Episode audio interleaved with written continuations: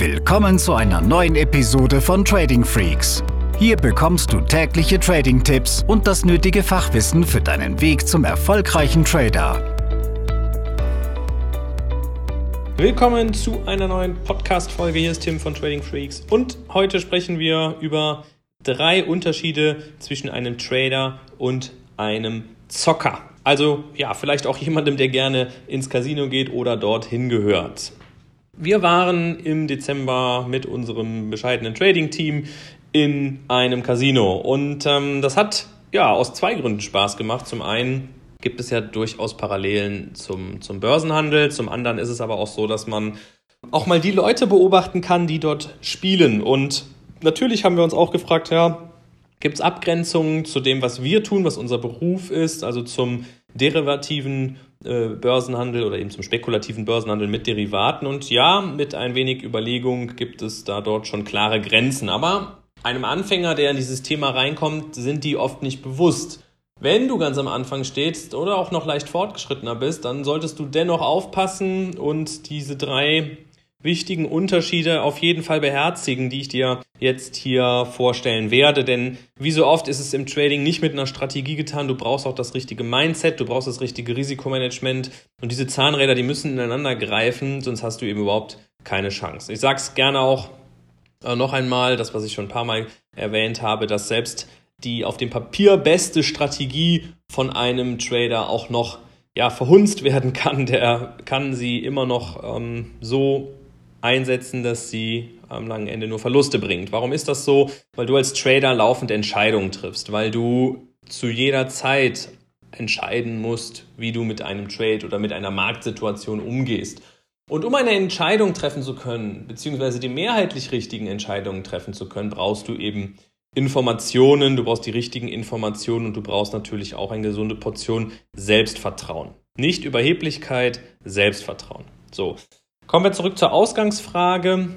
Was unterscheidet den Zocker denn von dem, äh, von dem Trader? Und da ist es in erster Linie so, dass ein Zocker eine unverhältnismäßig große Positionsgröße im Markt hat. Das heißt, er, er spielt in dem Sinne oder er, er wettet mit einer sehr, sehr großen Position Gerade auch im Casino gibt es ja keine Hebelbegrenzung wie im Trading. Da kannst du ja bis zu gewissen Maxim, bis zu einem gewissen maximalen Limit Positionsgrößen wählen oder eben auch Geld einsetzen, was echt in deiner eigenen Verantwortung ist. Seit der ESMA-Regulierung ist es im Trading so, dass wir bei EU-Brokern ja auch maximale Hebel zu berücksichtigen haben, zum Beispiel bei den Forex-Majors von 30 zu 1, was meiner Meinung nach immer noch sehr, sehr viel ist und zu viel ist weil einfach das, das Risikomanagement an erster Stelle steht. Und du wirst merken, wenn du eine kleine Positionsgröße gewählt hast, wo du maximal ein bis zwei Prozent pro Trade riskierst, dann wirst du auch vom Kopf her unemotionaler. Du wirst ruhiger, sachlicher und das ist wichtig, um eben, wie angesprochen, die mehrheitlich richtigen Entscheidungen treffen zu können. Also Grund Nummer eins oder Unterschied Nummer eins zwischen einem professionellen Trader und einem Zocker ist die Wahl einer angepassten kleinen Positionsgröße. Denn Fehler werden passieren oder Fehltrades werden passieren und es ist wichtig, dass du liquide bleibst, dass du dir mehrere Fehler erlauben kannst oder was heißt Fehler, dass du dir mehrere Fehltrades erlauben kannst, denn das entscheidet in letzter Instanz der Markt und nicht du.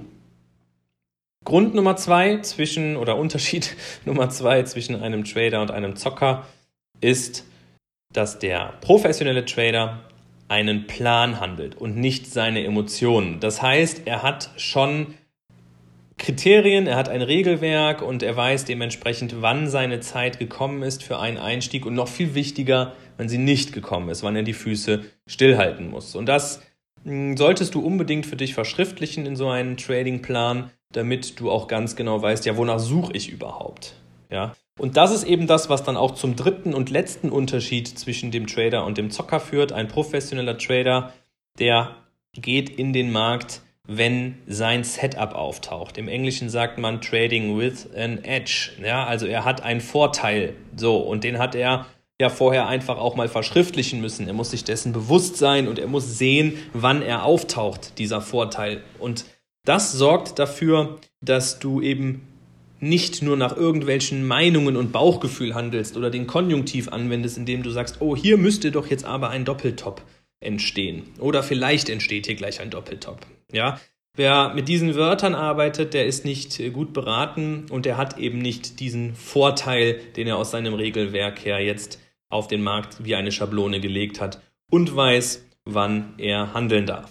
Ja, also mach dir einfach klar, dass du als Trader Regeln folgen musst, dass du Arbeitsabläufen, Prozessen folgen musst und ein Zocker und insbesondere die Leute, die in einem Casino sind, die haben schon deshalb eher keine Chance auf lange Sicht. Ja, ich rede jetzt nicht von ein oder zwei Abenden im Casino, sondern nehmen wir mal an, du würdest dreimal in der Woche gehen über Jahre.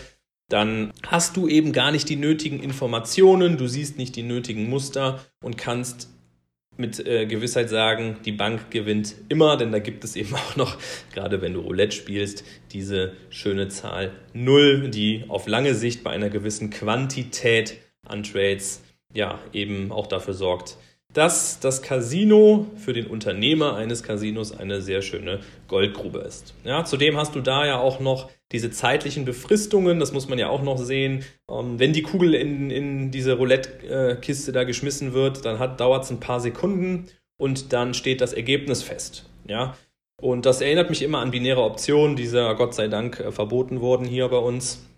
Denn auch da hattest du nicht nur die Herausforderung, ob du mit Long oder Short richtig liegst, sondern musst es auch noch in einem bestimmten Zeitraum dieses Ergebnis erreichen. Und wenn du im, im Börsenhandel aktiv bist, natürlich abhängig von dem Derivat, was du nutzt, ist es aber so, dass du auch einfach mehr Zeit hast, mehr Gelassenheit an den Tag legen kannst und Situationen dann je nach Marktentwicklung neu bewerten kannst und jederzeit entscheiden kannst, wann gehst du aus dem Markt oder wann lässt du es auch einfach laufen, weil deine Strategie immer noch intakt ist. Ja, also mit diesen Gedankengängen, mit diesen Tipps möchte ich ähm, einfach nochmal jetzt, dass du schaust, wie bist du unterwegs? Hast du einen Tradingplan? Hast du ein klares Regelwerk?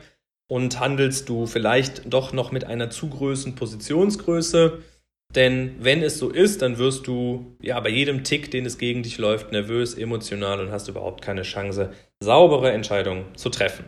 Wenn du Unterstützung brauchst, schau auf unsere Webseite tradingfreaks.com. Zum einen haben wir diverse Videotrainings, die dir helfen sollen, in die Profitabilität zu kommen. Und auf der anderen Seite bieten wir dir auch immer noch das kostenlose Telefonat an, wo wir wirklich schon diversen Leuten geholfen haben. Da haben wir ja, mehrere Telefonate pro Tag mittlerweile und ähm, können Tipps mitgeben. Auf der anderen Seite merken wir dann aber auch, was brauchen die Leute noch und haben neue Ideen für Videos, für Podcasts äh, etc. Also nutzt die Chance und eine gute Handelswoche. Diese Episode ist zu Ende. Abonniere diesen Kanal für noch mehr Trading-Tipps und schau vorbei auf tradingfreaks.com.